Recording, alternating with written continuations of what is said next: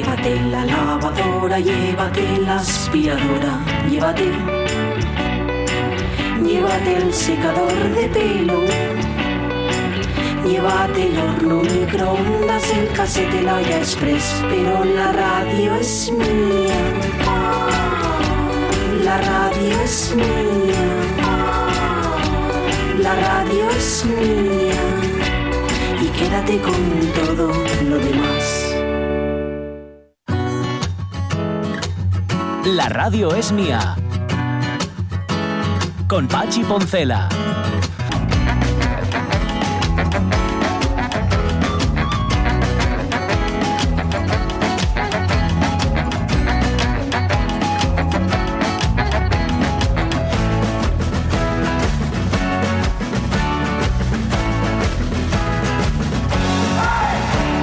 Las 12 y cuarto de la mañana. Es que ya no tengo los reflejos que tenía Omar Caunedo. Tú ahora me, me haces un gesto desde el otro lado y, y- y yo tardo ya en interpretar, en decodificar la información que tú me pasas. Y mira que es sencillo, o sea, era un gesto fácil. Era sencillamente, llamo a César Alonso. Y yo me quedé como pensando, y digo, y, y- y- em, em, y pum. Y entonces ya te respondí, sí, llama. Pues que sí, que sí, A ver, ¿no? Caunedo lo pregunta todo porque luego ya sabes, si no, que yo monto en cólera, Mm. que es mi caballo. Este carácter. Eh, ahí está. sí. Ay, este carácter. Sí, la verdad es que Cólera, babieca. todos, todos. eh, eh, Rocinante. Yo el día que saque el carácter a, a pasear, el mal carácter a pasear, aquí va a ver la de Coller. ¿eh?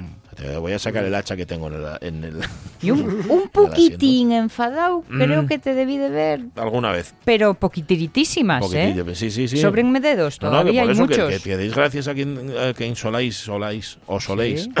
Darle gracias, porque pues, sí. Es que al fin y al cabo, yo me enfado mucho y luego pienso, digo, ¿para qué? ¿Verdad? O sea, primero, ¿voy a cambiar la realidad enfadándome? No, no, No. la voy a cambiar. Y el enfado a quien le hace mal cuerpo es a ti. Eh, A mí, generalmente sí. Sí, sí, sí, porque yo veo que a mi Y alrededor. que cansa, yo- es muy pesado. muy Sí. pesado, muy pesado. Kansas y Arkansas. Yo, eh, vamos, ambos estados caen sobre mí cuando, cuando me enfado. Y prefiero que no sea así. Estuve buscando, fíjate, lo de los. lo que era un ganchero, porque tú nos contaste hoy Sí. en los extremos la muerte del considerado último ganchero del río Eo, que era Pepe, eh, Pepe el Barbas, bueno, José Barbas, Pérez Molejón. sí. Pepe el Barbas, que él decía que empezó siendo ganchero cuando, cuando acababa de, antes de empezar la mili, dice, y que había 14 o 15 ¿eh? en el EO. Claro, los gancheros lo que te, lo que saben es lo que tiene, qué es lo que tienes que hacer, cómo lanzar el gancho, cómo lanzar el anzuelo, dónde lanzarlo, cómo, las tácticas, eh, las técnicas, todo eso. Eso es lo que hacen los gancheros. Porque de hecho, eh, él no pescaba, o generalmente Pepe no pescaba para él, Sí, pescaba para otros, o indicaba a otros cómo tenían que pescar. Es decir, eran conocedores del río claro. y, y conocedores de la técnica, de ambas cosas. Me imaginé con la, eh, la palabra, pues, eh, el, el que estás ahí, venga, tira, tira, lo escapo, lo pierdo, no Claro. lo pierdo y tal, Eh, y que te ayuda Es por que es detrás. otra cosa, es sea, que es otra cosa, sí, que, que ellos enseñan que es a trabajar el pez. Ajá, Le llaman claro, trabajar el pez, que es como hay que hacer Suelta, para suelta. no tires, no tires, tira ahora, tira, Eso, claro, eso, eso, es. eso. Que él decía que en aquella época cuando él empezó había, bueno, se sacaban cientos de salmones del río Eo. Pues hombre, aquello ya no. Y- Ya. Y, se murió con la esperanza de que alguna vez volviera a esa situación. Hombre, pa' complicado, tanto. complicado. Ya claro sabéis sí. que, mm, eh, creo que, que Jorge nos ha dicho que era un, un fa- una falsa, re- vamos, un, un bulo, ¿no? Una leyenda. Ajá. Pero aquello de que los mineros se pusieron en huelga pues estaban fartucos Sí, de salmón. Sí, se decía, ¿no? Que les daban tanto salmón. Eso decía. Eh, sí, Sí, pero, sí, sí. pero sí, parece ser que no.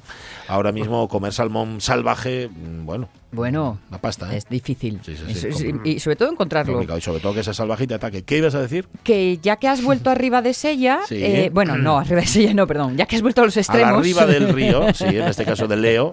Es sí. que ah, hay una noticia que, mira, no os la incluí, sin embargo me parece muy llamativa, y es que parece que con estos eh, esta caída de material que está dándose en tantas laderas, Sí. en Ribadesella se han quedado al descubierto nuevas ignitas.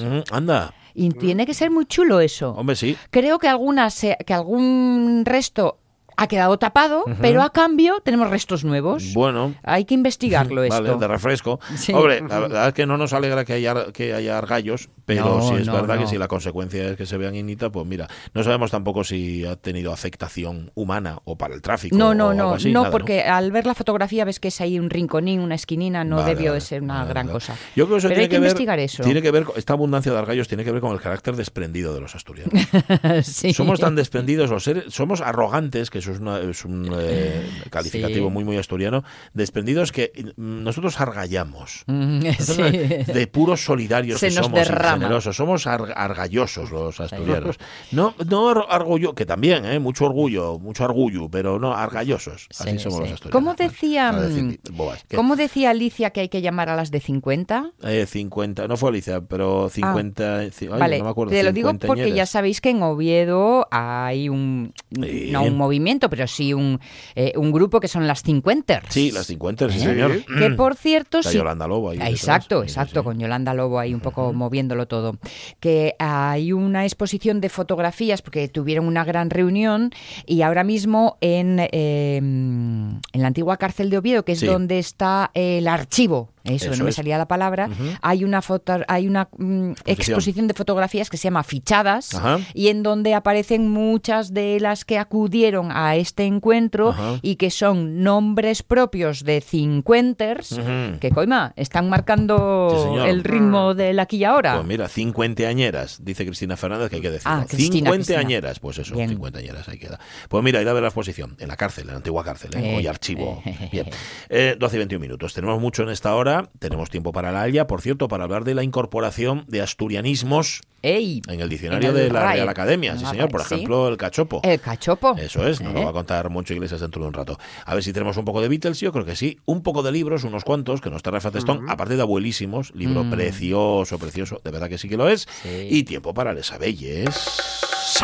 Y en el campo nacen flores, y en el campo nacen flores, y en la mar nacen corales. Bueno, para Les Abelles y para Les Letres, porque hoy tenemos también... eh, hoy tenemos que leer, hoy tenemos tarea. Hoy hay referencia Sí, señor. poética. Sí, señor, sí, señor. César Alonso, ¿cómo está César? Buenos días. Hola, buenos días. Sí, hoy vamos a hacer una cosa interactiva, que quiere decir que vamos a aprovechar las excelsas cualidades de Sonia Bellaneda. Sí, señor. Y nos, Muy bien. y nos va a leer una, unos, unos cuantos versos. ¿Ah, yo? Que os, Como claro. os iba a decir No voy a leerlos yo. que al, Barbas lo conocíamos nosotros porque Sí, lo él, él tenía mucha relación en, en un complejo de agroturismo en San Tirso, en Amaído, Ah. y nosotros llevamos ahí abejas a, a polinizar y a cosechar también, que Ah. Normalmente cosechamos poco por, por el tema de la delpina, pero bueno, sí que las bajamos todos los años y, y teníamos algo de trato con, con él, siempre que lo veíamos eh, parábamos un poquitín a charlar y tal, Mm. y sí, la verdad que no sabíamos que, que Sí. estaba enfermo. y no- Fue muy repentino, de hecho, vamos, la, gente más próxima suya está en shock, total y absolutamente. Eh, sí, porque, bueno, cuando nos vacunamos, Andrea coincidió con, con él la segunda, o sea, que hace, eh, sí, fue, parece que fue una cosa que se, se desbocó, ¿no? Pues sí, Y- sí, sí, sí, así fue. Pues nada, una figura que desaparece del mundo del mundo natural. Oye, nos traes hoy a una grandísima poeta, y además una poeta de mucha influencia en generaciones sucesivas, a Silvia Plath, pero yo no sé qué tiene que ver Silvia Plath con las con Les Abelles, César. Sí, pues bueno, os voy a decir cómo llegamos a Silvia Plath A hablar en, eh, en una sección de apicultura. A ver. Eh, me acordé de ella eh, pues por el triste fallecimiento de Verónica Forqué. ¿eh? porque Silvia Plath también Sí, se suicidó, se joven, con 30 años, y, y la recordé. Y recordé también que tenía mm, en su obra, sobre todo en la obra poética, eh, tiene una novela eh, que es la única novela que tiene semi-biográfica o semi-autobiográfica, Sí. eh, se llama La campana de cristal, pero eh, ahí no tiene muchas referencias a la naturaleza. Tiene algo, eh, quiero recordar, pero no, bueno, nada destacable.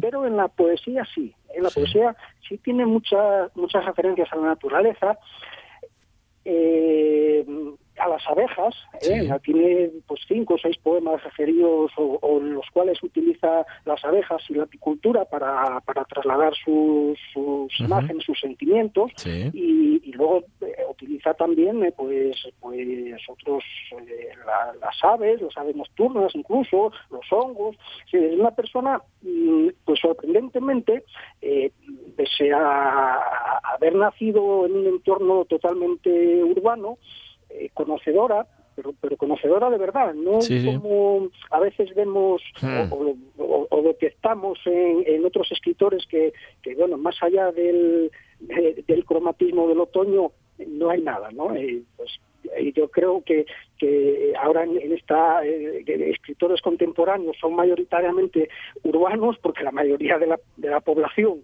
está en las urbes, entonces eh, son bueno conocedores de otros aspectos de la vida cotidiana, pero no de los ciclos naturales. Sin embargo, Silvia Plath sí lo era. Eh, Una explicación puede ser que el padre de Silvia Plath era un, un reconocido eh, entomólogo, es decir, Ah. un, Bueno. biólogo dedicado al estudio de los insectos. Si era experto en himenópteros eh, alados, que son las, ah, las abejas, las avispas, los abejorros, ¿eh? y, y por ahí le puede venir el, el contacto con la naturaleza, pero no obstante sería habría, habría sido un contacto muy breve porque el padre de Silvia Plath murió cuando ella tenía ocho años, es decir, que apenas pudo aprender mucho de él. Sí, no, no sé, ¿eh? sí pudo haber dejado una inquietud, una semilla sembrada Claro. ahí que a ella le llevara después a, a interesarse por, por estos aspectos, que los viviera o que aprendiera eh, a través de los libros. O, yo creo que sí tuvo relación directa ¿eh? Sí, con, ¿no? con todo eso, por cómo, por cómo escribe y, y- y describe determinadas cosas, pues yo creo que sí tuvo una, una relación directa. Ujú. Y ya sabes cómo son Claro. los guajes. Cuando es guaje te fijas mucho. Lo, lo que te Mm. entra por los ojos, bueno, y no solo por los ojos, de guaje, mm, no lo pierdes. Eso se te queda para la vida grabado a fuego, ¿eh? Ujú, Igual de al padre, sí, no sí, sé. yo, sí, yo, bueno, y y antes que yo, pues mucha gente pensó que, que son los chiquillos donde está el futuro y hay que, Sí. hay que sembrar siempre, hay que echar muchas semillas, aunque solo germine una de cada mil, Sí. pues esa que germina, ¿no? Y a partir ya de cuando uno se hace adulto, ya está todo el pescado vendido, tiene que ser en los chiquillos donde hay que, donde hay que, que esforzarse. Hay que sembrar. Y sí, y me vino, pues, pues bueno, Silvia Plath, que como bien decías tú, es una, una escritora mm, eh, que tuvo mucha relevancia, sobre todo después de su muerte, y, y esa, esa, ese nexo que que, que establecí yo con Verónica Forqué, pues, pues bueno, sin duda se debe pues eso a que Silvia Plath eh, también se suicidó, tenía tuvo varios intentos, tenía un- una serie de problemas que hoy se cree que podía ser un trastorno bipolar, Sí. no eh, la psiquiatría y, los medicamentos, pues bueno, no son los que no tenían los avances a los que hemos llegado y, y bueno, pues desembocó todo pues en, eh, en ese suicidio con, Sí. con 30 años. Eh, curioso, bueno, curiosamente no, una cosa que tampoco sé que, eh, qué, qué relación puede establecerse, es que tuvo dos hijos, de los cuales eh, uno eh, fue profesor también de, no, no recuerdo muy bien, fue profesor en Alaska y se suicidó en el año Madre mía. 2009 y, y tiene otra hija que tuvo también algún intento de suicidio, tiene problemas de depresión, esclerosis múltiple Ujú. y, y esta es periodista y, y está viva aún. Y- y curiosamente, o curiosamente, ahora, ahora sacamos una rama hacia otro lado, Bien. eh, ella estuvo casada con el padre de sus dos hijos, que era otro otro poeta, que me parece que se llamaba. Hughes, me parece que, que era así. eh, bueno, lo tengo delante, Bueno, sí. Bueno, pues, pues la segunda esposa de Hughes se suicidó de la misma manera que Silvia Plath. Caray, ya. Caray, Eh, caray. Es una, una, una, una historia rarísima toda. Bueno, pues, pues nada, nos vamos a la, a la poesía de- Claro, de, Silvia, que claro, es muy mejor. distinta, es muy distinta a, a la que nos podemos encontrar habitualmente cuando se hace referencia, eh, se utilizan elementos naturales que suelen ser eh, elegías y todo muy bucólico y tal. Ella primero hace una introducción que nos va a leer Sonia y luego ya pasa Vamos con la introducción, Sonia. Venga. Bueno, bueno, La a, tienes ahí, a ¿no? sus órdenes, a Venga, sus va. órdenes. Además, la, la, la poesía de Silvia no es fácil de leer, ¿eh? porque no es no sigue No, un y- ritmo fácil. Y, y traducida, pues supongo que. Perderá Sí, sí, una traducción difícil. Se nota, se nota. Bueno, va. Dice Silvia, a mano manejo los paneles. A mano. El hombre vestido de blanco sonríe. Nuestros guantes de estopilla, inmaculados y suaves. Los receptáculos de nuestras muñecas, lirios audaces. Entre él y yo tenemos un millar de celdillas limpias, ocho panales de tazas amarillas y la propia colmena es una taza de té. blanca y con flores rosadas. Yo misma la esmalté con excesivo amor, pensando dulzura, dulzura. Las celdillas de las crías, grises como los fósiles de moluscos, en su apariencia de viejas, me aterrorizan. Eh, pues bueno, es, ese es la primera un- Sí. Sí, de sí, bueno, no, lo- no, lo ponen- no lo vamos a leer, no lo vas a leer entero, Sonia, porque bueno, es un poco la, Y A largo, sus ¿eh? órdenes, igual sí, pa- señor. pa un poco de radio, igual, igual le aburrimos a Ah, ¿no va a leer la segunda parte?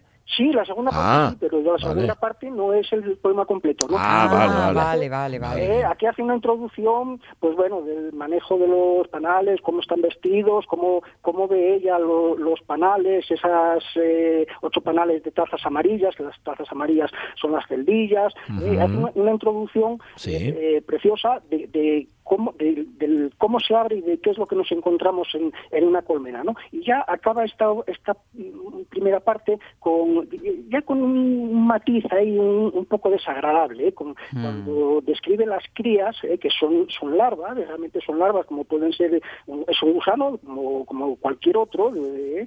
que, que las, las describe que como, como, como los fósiles de los moluscos, ¿no? Su apariencia, apariencia de viejas la, la aterrorizan. Bueno, pues hace esta introducción un poco mm, vamos a llamar neutra descriptiva Sí. y, y luego ya se mete ya se mete a, a las- a sus a sus a describir sus sentimientos ¿no? y lo hace de la manera en que nos va a contar Sonia Ahí va. Yo en medio de una fila de mujeres aladas, nada milagrosas, esclavas de la miel.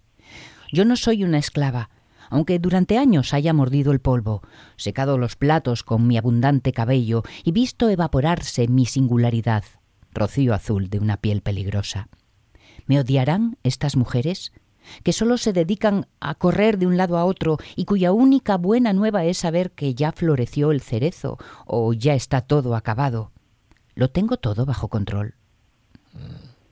Silvia Bueno, pues ahí aquí acaba este esta otra parte que hemos seleccionado y, y aquí pues ya, ya da paso a, A su reflexión, ¿no? Claro. Que ve, que ve las abejas y dice, yo fui como estas, pero ya no lo soy. Se acabó. Efectivamente, efectivamente, hace esa, establece esa analogía, esa comparación y era, bueno, pues el hecho de ser mujer, eh, bueno, si- siempre fue difícil y, y- y yo creo que antiguamente más difícil, ¿no? Eh, Sí. En la época en que en que vivió Silvia Plath, aún siendo en el siglo XX y, y en la urbe, eh, pues bueno, no era, no tenían la misma consideración que los hombres y, y, bueno, pues había of- oficios y dedicaciones eh, en las cuales era muy difícil penetrar y, Sí. y en el de la literatura, desde luego, Hombre. era uno, ¿no? Tenemos infinitos ejemplos con escritoras, con escritoras españolas y ella pues era el mundo de la literatura y más mundos, ella no quería ser una ama de casa, ¿no? Y eso fue una cosa que, que la obsesionó o que le preocupó durante durante toda durante toda su vida. Bueno. Y, y ¿qué, qué cosas nos trae la apicultura? eh? ¿Verdad? Mirad, cómo ¿Verdad? empezamos a hablar de no sé qué, de que si las galletas con miel, pum, pum, pam, ¿Eh? y otro día... Y acabamos hablando de Silvia Plath y de, y de la, y de la poesía. Oye, tú Es que estás... eres literato, médico, tieneslo todo. historiador. Claro.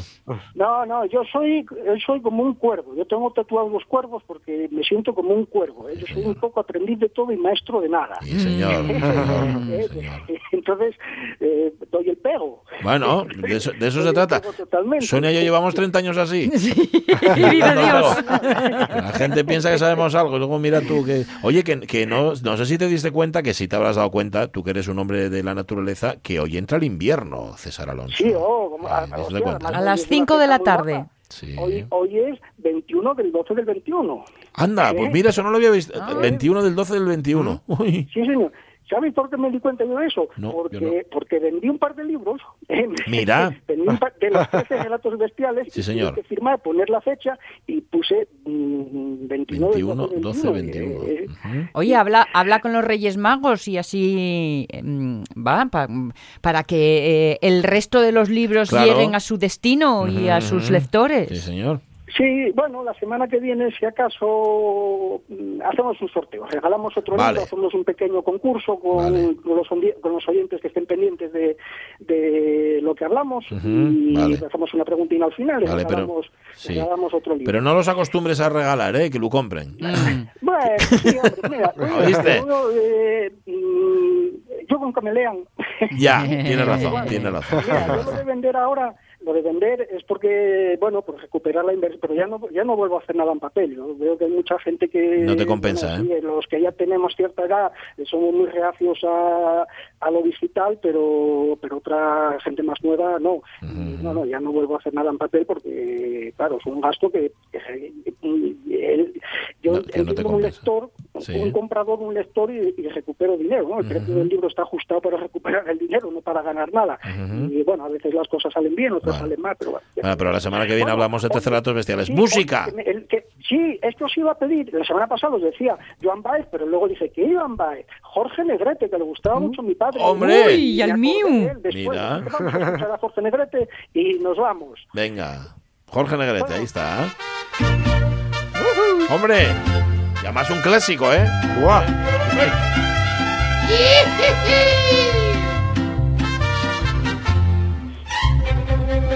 Ay, Jalisco, Jalisco, Jalisco,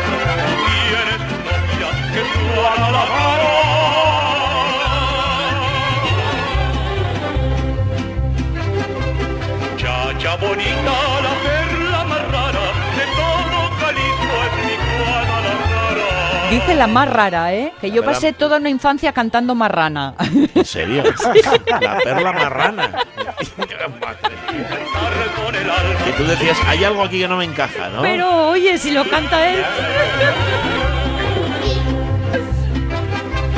Oír cómo suenan esos guitarrones y echarme un tequila con los.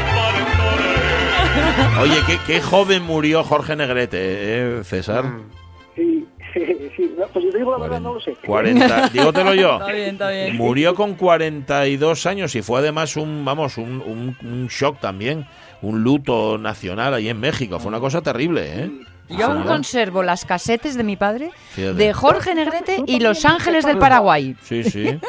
Los Ángeles del Paraguay. tienes recuerdos eh, familiares de Jorge Negrete. ¿eh? Hombre, domingos mañana. Claro, Sí, bueno, pues mira, nos Bueno. levantamos hoy maldiciendo la mañana y, y a media mañana retornamos a la infancia. Sí, señor, sí, señor. Ay, Dios, los días qué sorpresas nos traen. Bueno, un abrazo, César. Hoy hablamos el martes y feliz Navidad, ¿eh? Feliz Navidad. Adiós. Besito, besito. Murió de una hepatitis con 42 años y en Vaya. efecto fue el luto nacional en México y murió además lejos de... Acordaos lo que cantaba el México lindo y querido, si muero lejos de aquí, decidme que estoy dormido y que me lleve tal. Murió lejos de México. Fue una, fue una profecía autocumplida. Autocumplida. Autocumplida. En forma de canción. Sí. Jorge Negrete sonando para César Alonso en la radio es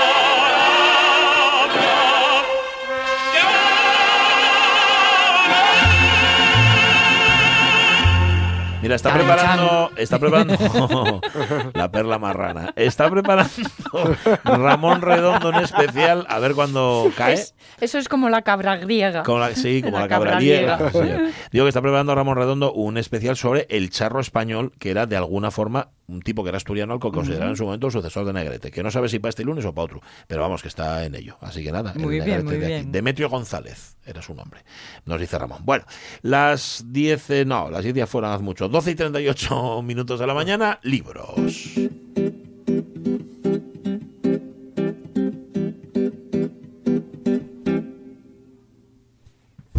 Libros, aparte de los 13 relatos bestiales de César Alonso, Sí. aparte de Abuelísimos De Lorena. Valdés y aparte de los libros de Silvia Plath, de Ah, los que ¿sí? hoy estaba hablando eh, César Alonso.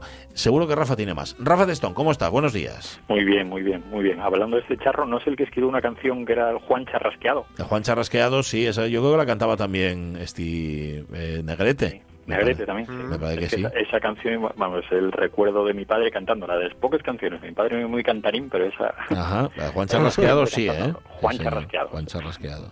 Eso lo cantaba eh, Luis, eh, Luis Mariano en la canción de Ah. México, decía, hablaba de Juan Charrasqueado. Sí, señor. Bueno, eh, El asunto. Dice, es que ¿A dice, es dónde? que está- espera, estaba mirando la letra. Por ahí andan cantando con mucho sentimiento el corrido de Juan Charrasqueado, diciendo que borrachos y entre hartos lo mataron. Bueno, ya está. Ahí lo, ahí lo vamos, ahí lo vamos a dejar. Em, traerás libros, traerás recomendaciones para regalar, ¿no, Rafa? ¿O qué? Traigo recomendaciones, claro. bien. Traigo recomendaciones para regalar. Me salgo un poco de lo tradicional, porque yo, yo creo Bueno, que ya lo, ya lo debe saber toda la gente. Todos esos que están en las listas de los 100 más vendidos, que salen por ahí por todas partes, los más vendidos de estas Navidades.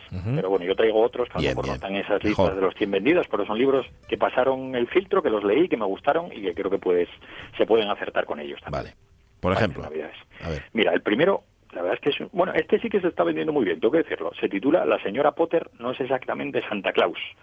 Ah, Y Toma. es de, de la autora de Laura Fernández, que a mí es una chica que llevo siguiendo casi desde que desde que empezó a escribir con el Welcome, La chica zombie y, y Comerland, que fue un libro que me gustó mucho. Y ahora acaba de publicar este libro que es, eh, bueno, cuando te hablan del fin de la novela, pues que se lean La señora Potter, no es exactamente Santa Claus, para ver que la novela está viva siempre. Es, una, es una historia que en- encierra muchas. La, la historia principal te habla de un libro que es precisamente La señora Potter, no exactamente Santa Claus, que lógicamente es ficticio, pero, pero permitió a, a una ciudad eh, de, Estado- de Estados Unidos, que está sí, una ciudad siempre aquejada por heladas ventiscas, una ciudad donde no iría nadie, que Sí. se llama Kimberly Clark Weymouth, pues ser una ciudad de peregrinaje para todos los fans de esta obra. Sí. Y permite también a, a un hombre, a Randall Pelcher, abrir una tienda de souvenirs precisamente relacionada con este libro.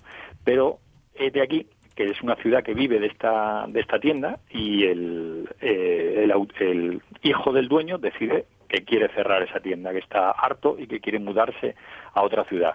Y entonces ahí entra el dilema de si esta ciudad podrá sobrevivir sin esa tienda, Ah. qué, va, qué va a pasar, qué va a pasar ahí.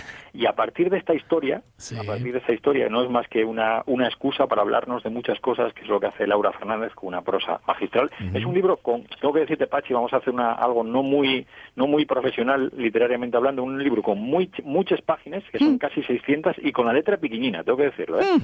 Que lo sepas. Bueno, Que lo sepas. bueno. Pero vamos, si merece la pena, hago el esfuerzo, ¿eh? También te digo. Merece, merece mucho la pena, merece mucho la pena. Es un libro que, bueno, nos habla sobre maternidad, sobre renuncia, sobre la, sobre el propio oficio de, de crear, sobre la soledad de- del incomprendido, pero sobre todo es un es un canto a la literatura y a las, bueno, a la, a la prosa. Es una joya. Muy bien. ¿Cómo es el, el- Potter- el título es de, los, de estos largos? ¿Cómo es? La señora, La señora Potter no es exactamente Santa Claus. Muy bien. Pues mira, eh, otra otro otra paletada ¿no? a la muerte de la novela, porque no a la novela, no, no, a la Mm. muerte de la novela que tanto, tantas veces la mataron. Que, que sigue viva y con una excelente salud, por lo que estamos viendo. Vale, este se está vendiendo. ¿Alguno que, por ejemplo, no se esté vendiendo mucho Sí, pues y que mira. merezca la pena? A ver. Pues mira, eh, Los Enanos de Conchalos, editado por una, una, una editorial pequeña que se llama La Navaja Suiza. Ah. Y Conchalos es una mujer de la que yo desconocía. Yo pasé por la facultad, estudié filología Y yo. eh, y jamás creo, a lo mejor me lo habían contado, pero estudiando la, la literatura del siglo XX en España, yo no estudié a Conchalos y es una mujer que escribió una novela sublime, que es esta de los enanos, publicada en 1962 y que también publicó en 1964 otra, que fue Las Hogueras. Y no había leído nada de ella. Y ahora esta editorial, La Navaja Suiza, está res- rescatando la obra de Conchalos y empieza con, con esta novela. Una novela eh, fascinante, está ambientada en la España de los años 50, en una pensión de, de la ciudad de Barcelona, y los protagonistas de esta novela son todas las personas que se van llegando, van pasando por esa pensión, y todo ello nos lo va contando una chica, que es una, una joven que va narrando en un diario personal toda la realidad que, que, se, que se va encontrando en esta en esta pensión. Bueno, por ahí van, a- van pasando huéspedes de, de todo tipo, desde viajantes lógicamente, pero después todos aquejados sobre todo por la por la miseria, por la posguerra, un libro extraordinario. Tremendo. o sea, que que es es un retrato, retrato social en realidad, ¿no? Es un retrato social. A mí me recuerda un poco, salvando todas las distancias también, no, no por calidad, a la colmena de Cela, ¿no? Ah. Ese café, en este caso, donde se iba reuniendo, iba entrando gente de lo, de lo más dispar, pues Sí. aquí en el marco de una pensión y contado por esta voz de una joven, de todas las personas que te vas encontrando. Un, un retrato de, de esa España de los años 50, de esa España de posguerra, maravilloso. Ajá. Em, eh, ganó, fíjate, mm, el premio Planeta Mm. Dos veces esta mujer. Dos veces, sí. Dos veces ganó por, por esta y por las hogueras que citabas tú antes, por los enanos y por las hogueras. Y por las hogueras, pero los enanos creo que tuvo que renunciar al premio porque ya había firmado el contrato con, con otra editorial. Con Plaza y Janés, parece ser. Sí, sí, sí. Estaba leyendo ahora porque. La, la rivalidad planeta. Ya. Madre mía. Sí, sí, sí. Y fíjate, yo también pasé por la facultad y nunca había escuchado hablar de esta mujer, de, de Concha Alos. Mm, Bueno, bueno, bueno. Que dice aquí, estoy viendo un titular en, la, en Librújula, una- una- un blog, que dice la escritora olvidada que retrató las miserias del franquismo. Con lo cual, sí, estamos hablando. Lo que pasa que. Igual claro, esa es una buena razón. La colmena, claro, eso Para también. que me imagino, la- la, recuerdo- colmena es anterior, me imagino que aquí Sí. estamos ya en un, en un tardo franquismo Sí, sí. que seguía siendo miserable, las cosas como son. Sí.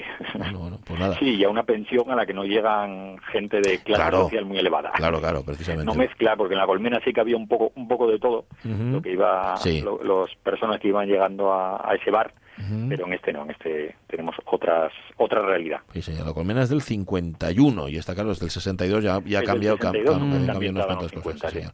Bueno, pues nada, mm, para apuntarse, ¿eh? Lo- esta, ¿Sí? esta me la apunto, Los Enanos de Concha a los. ¿Tienen con muchas páginas? Eh, No, no, bien, no, no. no. Perfecto, para mí. Anda Por las 200, por ahí. Ah, adjudicado. Genial. Ese va, fabuloso.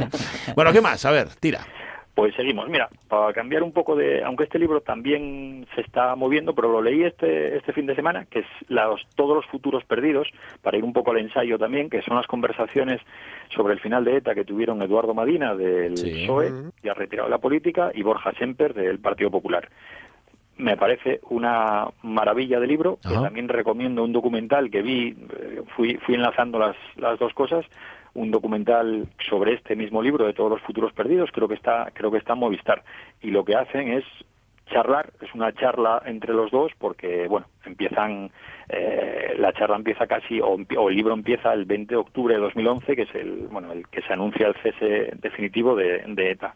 Y a partir de ahí, diez años después, pues se juntan Borja Semper y Eduardo Madina para contar cómo los dos vivieron situaciones en partidos políticos muy diferentes, Sí. pero que estaban unidos por la amenaza del terrorismo. Eduardo Madina fue, fue objeto de un atentado y Ujú. Borja Semper eh, tuvo casi atentados unos cuantos también. Ajá. O sea que son dos, dos, eh, dos miembros de dos partidos políticos diferentes pueden sentarse y hablar y charlar en Y hablar, España, me estás y- diciendo. ¿Qué cosas? Ya, esto, esto es nuevo. Solo por eso ya me la pena el libro. Sí, ¿Viste? sí, además amigos, porque se nota que son que son amigos y, y cómo lo están contando y que está muy bien lo de normalizar estas Sí, señor. situaciones que yo creo que, está muy bien. Y además ellos vivieron pues en primera persona por amenazas o por directamente un atentado, esos Sí. años que se conoce como los años del plomo y, y lo cuentan de una manera bueno muy, muy sosegada, muy tranquila, pero con Bien. todo lo que todo lo que sufrieron y todo lo que pasaron y después cómo a mí me, me gustan mucho las partes, sobre todo en las que empiezan a reflexionar sobre sobre su familia, a- hasta qué punto ellos, dedicándose a la actividad política, después decir somos valientes, ¿no? Por estar amenazados y seguir ahí, pero estaban poniendo en riesgo a su propia familia. Ajá. Pues fíjate. ¿Cómo se titula el libro? El libro Todos los futuros perdidos. Todos los futuros Conversaciones perdidos. sobre el final de ETA, y es los autores, bueno, Eduardo Madina y Borja Semper. Me gusta el título. título, sí, es muy guapo, sí señor. Em, si te doy un minuto, uno, Sí. ¿me recomiendas uno más? Lo un minuto, ¿eh? aprovechas. Venga. Otro libro, mira, este es de Libros del Asteroide, uno de los editoriales que me gusta Sí. mucho, y novedad que se llama Sensación Térmica. Y aquí vamos a una autora, a una autora norteamericana, aunque de bueno, ascendencia mexicana, y nos va a contar la historia de una chica, pre- precisamente una joven mexicana que llega a, a Estados Unidos, llega a, a vivir a Nueva York y bueno, viene aquejada de un pasado violento y ahí se va a encontrar con una chica colombiana con la que ella va a compartir piso, que es todo lo contrario a ella, si ella estaba sumida casi en una depresión, esta chica es brillante, pura luz, muy contenta, pero va a entrar en una relación con una persona mayor, esta chica, y va a ver, va a verse reflejada en ella todo lo por, todo por lo que ella pasó. ¿El título? Sensación térmica de Maite López. Sensación térmica. Térmica. Como siempre, si está publicada en una Sí. editorial que nos gusta, seguro que está bien. Sí. Es Libros del Asteroide en este caso. Bueno, pues apuntada queda. Bien, un minuto justo. Eh, eres, eres grande. Eh, un abrazo fuerte. Feliz Navidad porque ya no volvemos a hablar hasta que no pase la... Eso es. Feliz, Pues eso. feliz, feliz felicidad. Feliz felicidad. sí, señor. Un abrazo, Rafa. beso. Un abrazo. Abrazo. Chao, chao. 11 minutos para que sea la una. Venga, al asturiano. Tenemos una cita con la historia y pa' que no se pierda la memoria. Vamos a salvar el idioma en silencia, pa' que tenga pulso, futuro y fuerza.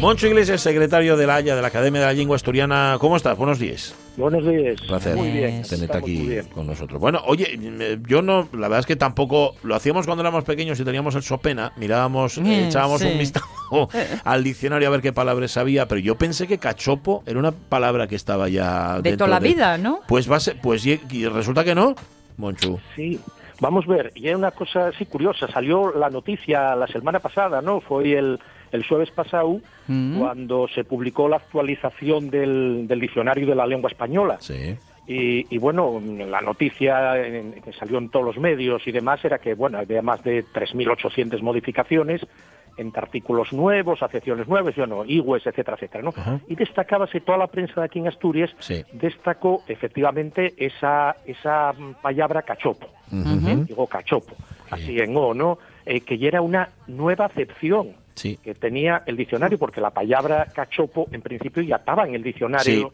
Sí, de la, es, de la es. Academia Española, el diccionario académico del español, ¿no? Eh, curiosamente, ya desde, desde 1729 estaba la palabra, ¿Y pero qué- no perdón, ¿que hay un cachopo que no se come? Claro, un tronco del árbol. Ah, Claro, vale, por eso yo lo que yo lo que os iba a comentar, ¿no? Que claro, en el diccionario de la Academia de la Lengua Asturiana, en el Gaya, que ya es del año 2000, Sí. pues bueno, en la palabra cachopu bien con tres significados. Entonces, la, es, la primera acepción ye el tueru viejo y hueco de un árbol. Vale. la segunda ye la parte del tueru de un árbol que está llena de nudos, y Ujú. luego, efectivamente, ya bien una tercera acepción en el Daya, en el diccionario de la lengua asturiana, que dice conjunto de dos rasis de carne, relleno de jamón, de queso, y que se reboza y, y tuesta. Ajá. ¿Y lo que ya asturiano y esta última acepción o la palabra en No, sí mismo? La palabra en sí. Vale. La palabra en sí. Y es muy curioso, Sí. porque ya digo, en 1729 el diccionario de la, de la lengua española incorpora la palabra y incorpórala anotando que lleve un asturianismo, es decir, que hay una palabra del asturiano.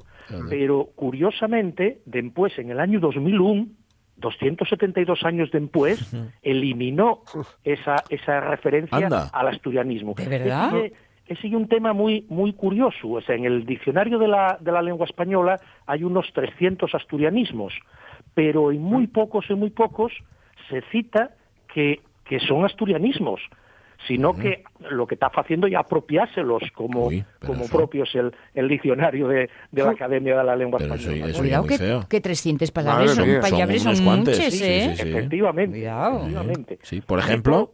Así todo, Pachi, eh, Sí. eh, yendo a lo que me decías antes Sí. del origen, que es muy guapo, el origen de la palabra Ah, cachopo, sí. y igual los, los oyentes no lo saben. no, ¿no? yo no. Claro, hay que poner en relación el cachopo, el primer significado efectivamente, y es y del tueru del árbol, hueco, ¿no? Eh, porque realmente, vamos a ver, esto yo no soy ningún experto en gastronomía, pero el cachopo, eh, como plato que se vende típico de Asturias y demás, no hay tanto. Y realmente hay una modernidad. No, Eh, claro. los, yo lo que tengo y ahí, ya digo que no soy ningún experto, ¿no? Incluso lo, lo sitúan sitio y, y restaurante concreto. Falen del restaurante Pelayo Dubieu en la década de los 50 como origen del cachopu. No podemos eh, escaecer la relación entre el cachopu y el sansacobu. Saja, sí. Sí. cierto. Oye, ¿no? Que la variante de él y el sansacobu como variante del cordón bleu francés. Es verdad. Oye, más Sí, antiguo todavía. Sí, es decir, que son variantes normales y evoluciones en la gastronomía, ¿no? Pero, pero ya digo, el, el cachopu como plato y el, por tanto el término, esa acepción, y es realmente, bueno, moderna. Ya digo, posiblemente de la década de los 50, ¿no? Nos apunten, ya digo, ese restaurante al Pelayo, Sí. en Cabau, en Ubieu, ¿no? Y otros, bueno, falen de Sison, de Yuanco, de otros sitios, pues, eh, pero lo curioso, lo que yo quería subrayar aquí, y es eh, esa rayación con, con tronco y con madera. Ya. Eh, y es- vamos a ver, claro, eh, cuando llamamos a comer el cachopo asociamos algo grande, Sí. Sí. como si es pequeño. Sí, sí, si es bueno, hay pequeño, no. cachopinos, ¿no? sí. Pero, Pero tiene que ser grande, sí, sí. eso, y es como si fuera, como si fuera eso, y, y es un tronco y es pesado. Ujú, sí. Tiene que ser esa sensación que se da al término cachopo que tiene ese origen. Bueno, el origen viene de, de, de cachu, ¿eh? No es que hacéis la palabra cachu, por ejemplo, en cangas para beber el vino. Sí, pero es es cierto. Eso, y el cachu, sí, cachu. el caciu de, de, de madera normalmente, pero bueno, puede ser también de barro o de otras cuestiones, ¿no? ¿Será por el aspecto que, que te, que te recuerde a...? Al tronco, no, lo No sé. sé. Bueno, por el tamaño, como Sí, digo yo- mucho, no lo sé. Vamos a ver, el tuero del árbol vacío, y la segunda acepción que íbamos en antes, eh, bueno, va, va relleno, pero en el fondo ye, ye un tronco, y en madera, y esa, sí. esa sensación de fortaleza, ¿no? De- Ajá. que, que yo creo que no sé si está en, cuando se dio el tal, pero que queda ahí en, Sí, sí, en sí. la idea. Oye, me, ya me dejaste me preocupó con eso, que nos anden robando palabras. Mm. Ya, Pon, ponnos. Ay, ejemplos. sí, sí, pero bueno. vamos a ver, ye, ye- oye, por hacer una comparación, y, y no me voy a salir de la gastronomía, ¿no? A ver. Si comparamos, por ejemplo, en cachopo, en el diccionario, nun di, el, cachopo, eh, cambien la U por O, Sí. en el diccionario, nun diz que ye asturiano. Pero si nosotros vamos al mismo diccionario de la Academia de la Lengua Española, y yo qué sé, buscamos filloa, Ah, claro, en filloa diznos que es una fruta de sartén, que se hace con masa de harina, etcétera, etcétera, etcétera, y diz del gallego Mm, filloa, eh, y, de- y este de latín foliola, o sea, una, una fuellina pequeña, ¿no? Bien, si nosotros vamos y buscamos butifarra, pues claro, de catalán. embutido tal, tal, y diz Claro. del catalán, Sí. botifarra. ujú. Si vamos a paella, lo mismo. También, Explícanos lo que lleva el plato de arroz y, tal, y dinos del valenciano paella. Y si vamos, yo qué sé, a marmitaco, También. pues lo mismo. Vasco. Mira, guiso de atún o bonito con patates, tal, y dice del vasco, eh, marmita, co, o sea, de, de la marmita, ¿no? En todos los casos, da lorice. Eh, por lo tanto, lo que es feo, efectivamente, es porque, a ver, los préstamos de una lengua a otra son normales en todas las lenguas. Sí. Eh, y no, hay más que poner ejemplos de, de anglicismos, ¿no? Como en este momento, pues tomamos anglicismos, o históricamente del francés galicismos, o lo que sea. Pues el asturiano, efectivamente, toma palabras y empresta palabras. ¿eh? Hay otros lenguas, entonces es normal que se tomen palabras del asturiano. Ya. Lo que pasa que lo Vamos que no se puede, efectivamente, La fuente. el origen. Claro. ¿Y será, ¿Y será por el viejo problema de siempre de oficial, no oficial? Mm, No, vamos a ver, no, no, mm, no sé si en el fondo tal, yo no quiero llegar al, al término concreto de oficial, ¿no? Sí, y es curioso, de- decíamos en antes que, que ye en el, por poner en el ejemplo de esta palabra cachopo, que se dan otras muchas, ¿eh? Pero, pero que ya en el año 2001, cuando se elimina el orisa asturiano, Ya. y llevaba, pues eso, más de 270 años mm, constando la palabra cachopo con el origen asturiano. Digo que es curioso que es el 2001, cuando en el año 2000 se publicó el diccionario de la Academia de la Lengua Asturiana. Ya. Ya. Es decir, no sé si es casualidad Ah, o no, ah, porque ah. ahí no, y es simplemente una, una cuestión que me parece a mí curioso, ¿no? Dígolo eh, contestando a eso que me dice Sonia, Sí, sí. que no sé si en el momento que, que efectivamente una lengua parezca avanza, entonces parece, lo cual sería ridículo To- to- por parte del castellano, porque no hay guerra, no hay guerra posible con el castellano, que es la, la gran lengua del mundo. Claro. Entonces, eso No debería haberla. Y oye, si te hicieron el préstamo, oye, no va, tampoco Eso. pedimos intereses Eso, por el préstamo, ¿no? pero por lo menos reconocelo. Eso, y por lo menos, por lo menos reconocerlo en la cuestión, que esa sería la, la cuestión interesante. Pero bueno, hay una intención ahí de, de asimilar términos de otras lenguas.